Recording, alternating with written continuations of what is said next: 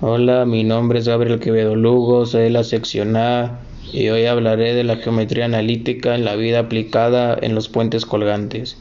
Este tipo de puentes tiene una estructura que puede ser cóncava o convexa y uniendo los extremos forman un arco. Sus cargas de apoyo ayudan a mantener el puente estable y seguro, esto es gracias a su forma parabólica.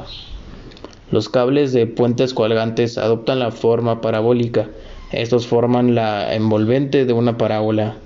En la curva de equilibrio de los cables son numerosos los tirantes y se considera que la carga está distribuida uniforme horizontalmente.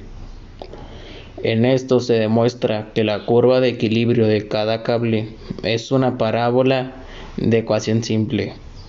Como ejemplo, está el puente de San Francisco, que utiliza estructuras parabólicas para dar mayor estabilidad al puente.